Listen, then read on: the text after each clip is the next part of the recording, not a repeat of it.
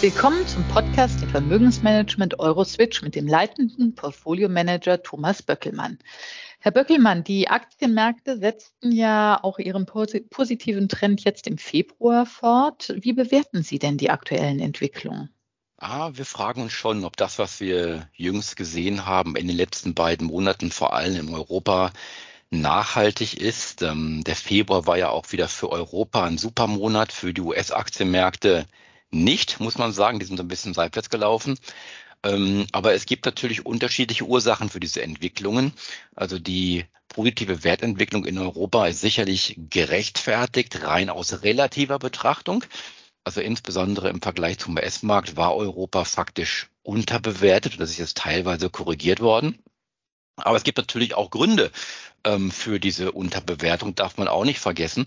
Äh, Stichworte sind zum Beispiel Überbürokratie in Europa oder wie aktuell die Energiewende gemanagt wird. Und da gibt es auch ganz klare strukturelle Vorteile für die USA. Aber hier hat man mal so ein bisschen ähm, Level Playing Field eingezogen, in dem sich jetzt äh, die europäischen Märkte erholt haben. USA hat signifikant an äh, Momentum verloren. Ähm, ein Grund mag sein die relativ hohe Bewertung, die wir in dem Markt sicherlich haben. Ähm, und auch verhaltene Ausblicke der Unternehmen, die wir während der Berichtssaison gesehen haben. Und der wichtigste Punkt ist wahrscheinlich eine sehr, sehr hartnäckige US-Notenbank FED, die einfach partout nicht das machen will, was der Markt will. Was will der Markt? Der Markt will wieder schnell sinkende Zinsen am besten noch in, in diesem Jahr. Äh, das untermauert auch von zahlloser Kritik an den Notenbanken äh, im Hinblick auf ihre restriktive Politik, dass es ein bisschen überzogen sei. Und diese Hoffnung auf sinkende Zinsen hat jedoch gerade zu Jahresbeginn in den USA Aktien minderer Qualität nach oben getrieben, insbesondere diese gehypten unprofitablen Technologieunternehmen. Und hier kann es natürlich schon sein, dass das wieder zu einem Umdenken führt in den nächsten Wochen und Monaten. Fakt ist, es gibt strukturelle Veränderungen der Rahmenbedingungen. Die sind einfach nicht zu ignorieren von keinem Marktteilnehmer. Ich sage nur noch mal diese 3D, Demografie, Deglobalisierung, Dekarbonisierung. Als alles, alles wirkt inflationär und damit zinserhöhend. Ähm, und insoweit muss das natürlich alles bei der Preisfindung der Märkte berücksichtigt werden. Und dennoch, die Hoffnung stirbt ja bekanntlich, äh, bekanntlich zuletzt. Ist es denn noch okay, wenn wir weiter hoffen? Ähm, es ist ja schon sehr viel Hoffnung im Markt, insbesondere in den USA. Ich hatte ja schon die hohe Bewertung angedeutet und ähm, wenn man mal als Beispiel diesen Hopes and Dreams Index heranzieht, also Hoffnung und Träume, das ist ja ein mathematischer Versuch, Markt Preise zu erklären auf Basis von harten fundamentalen Fakten. Also man zerlegt den Marktpreis in einen fundamentalen Teil bestehend aus äh, dem Eigenkapital der Unternehmen und ähm, perspektivisch den nächsten drei Jahresgewinnen. Und dann bleibt eben der Rest, der Rest, den man auf diese Art und Weise nicht erklären kann. Und Fakt ist, dass man aktuell in den USA ist zumindest der Wert 60 ähm, Prozent ähm, der aktuellen Kursniveaus nicht erklären kann mit diesen harten fundamentalen Fakten. Ähm, das ist recht viel, 60 Prozent. Der Höchstwert war 70 Prozent kurz vor dem Crash in 2000. Das heißt jetzt nicht, dass die Märkte scharf korrigieren müssen. Ähm, die Unternehmen können natürlich in ihre Bewertungen hineinwachsen, überhaupt gar keine Frage. Ähm, aber dafür muss eben dieses positive Szenario, was viele hier einpreisen, teilweise die beste aller Welten, rückläufige Inflation, rückläufige Zinsen und dass wir keine Rezession bekommen, das muss auch erstmal eintreten. Also der Markt muss nicht korrigieren. Die Hoffnung ist hier sicherlich auch, auch gerechtfertigt, dass das äh, nicht, nicht passiert, aber man muss eben aufpassen auf den Indexniveaus. Also diese Indizes sind ja oft dominiert von, von denselben Wertpapieren und da kann es schon bei Indizes zu Enttäuschungen führen, gar keine Frage. Wer aber so ein bisschen an die Seite schaut äh, und streng selektiert, der gibt sicherlich noch viele, viele Gelegenheiten. Aber Fakt ist, weil Sie ansprachen, Hoffnung stirbt zuletzt, wir haben noch viel zu viele Fragezeichen Stand heute, ähm, wie sich denn die volkswirtschaftlichen Szenarien hier weiterentwickeln werden. Also wir haben immer noch kein Kernszenario, was wirklich belastbar ist. Und das bedeutet, dass im Jahresverlauf 2023 noch sehr viel möglich ist. Wir haben es eben schon angesprochen, Selektion ist wichtig. Wenn wir uns jetzt die Märkte beziehungsweise Sektoren mal genauer anschauen, wo sehen Sie denn noch Chancen beziehungsweise wo, äh, wo sagen Sie, lassen Sie da bloß die Finger davon? Ich hatte ja eingangs gesagt, Europa äh, war günstig bewertet relativ zum Beispiel zu den USA, ist immer noch relativ attraktiv bewertet, auch wenn eine Rezession unvermeidbar scheint. Äh, wir haben zwar von der EZB gehört, äh, die sieht keine Rezession. Okay, das mag aber auch eine politisch motivierte Aussage sein. Ein Fakt ist, sie ist vor der Haustür. Die Rezession, die wird wahrscheinlich auch kommen. Dennoch muss man sagen, sind europäische Aktien vergleichsweise immer noch ähm, attraktiv, auch wenn es hier und da vielleicht mal eine Korrektur geben sollte.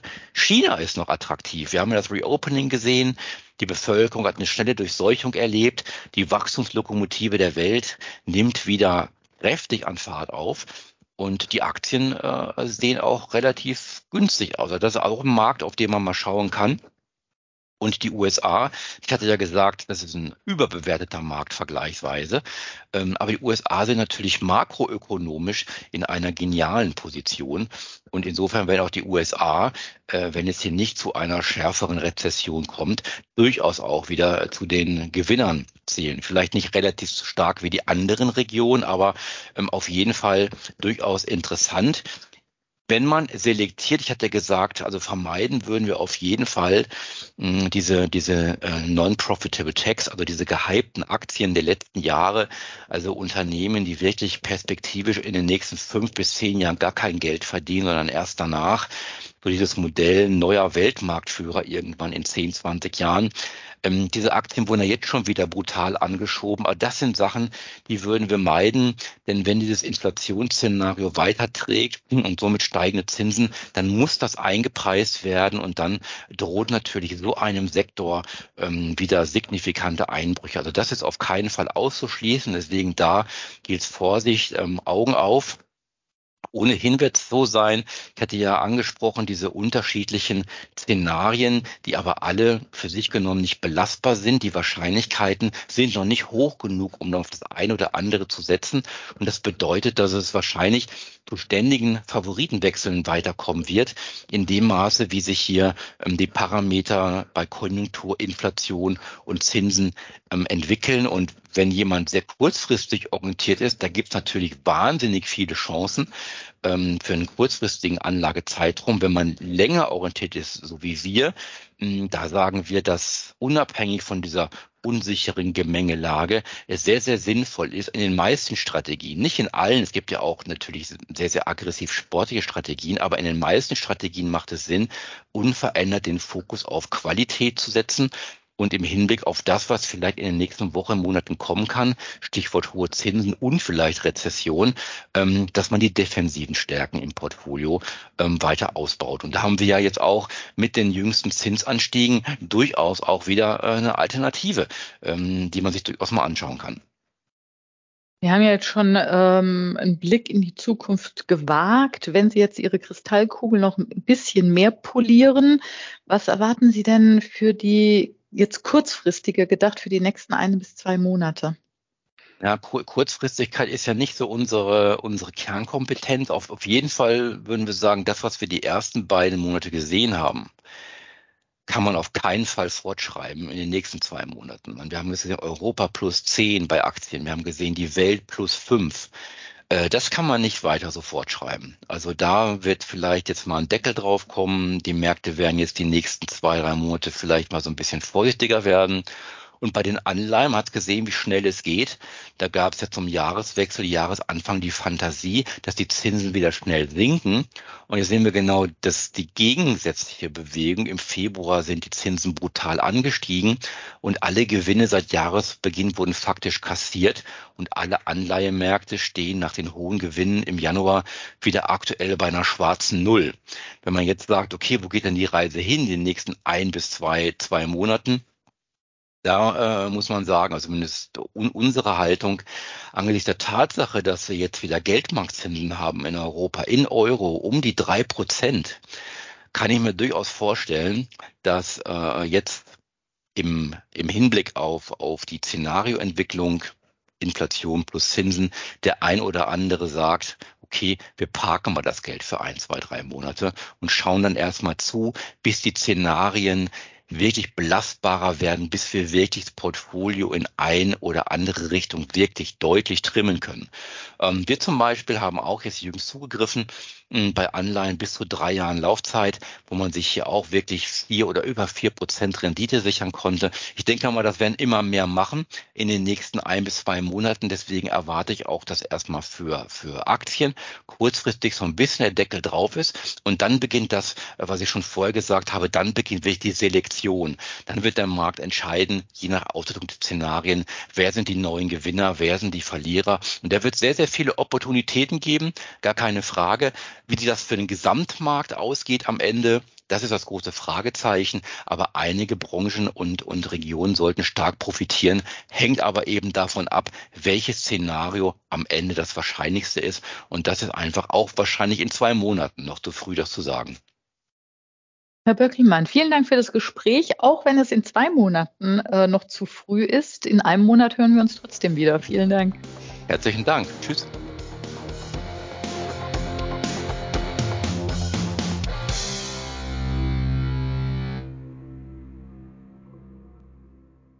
Rechtlicher Hinweis. Dies ist eine Werbemitteilung. Wertentwicklungen in der Vergangenheit sind keine Garantie für künftige Erträge.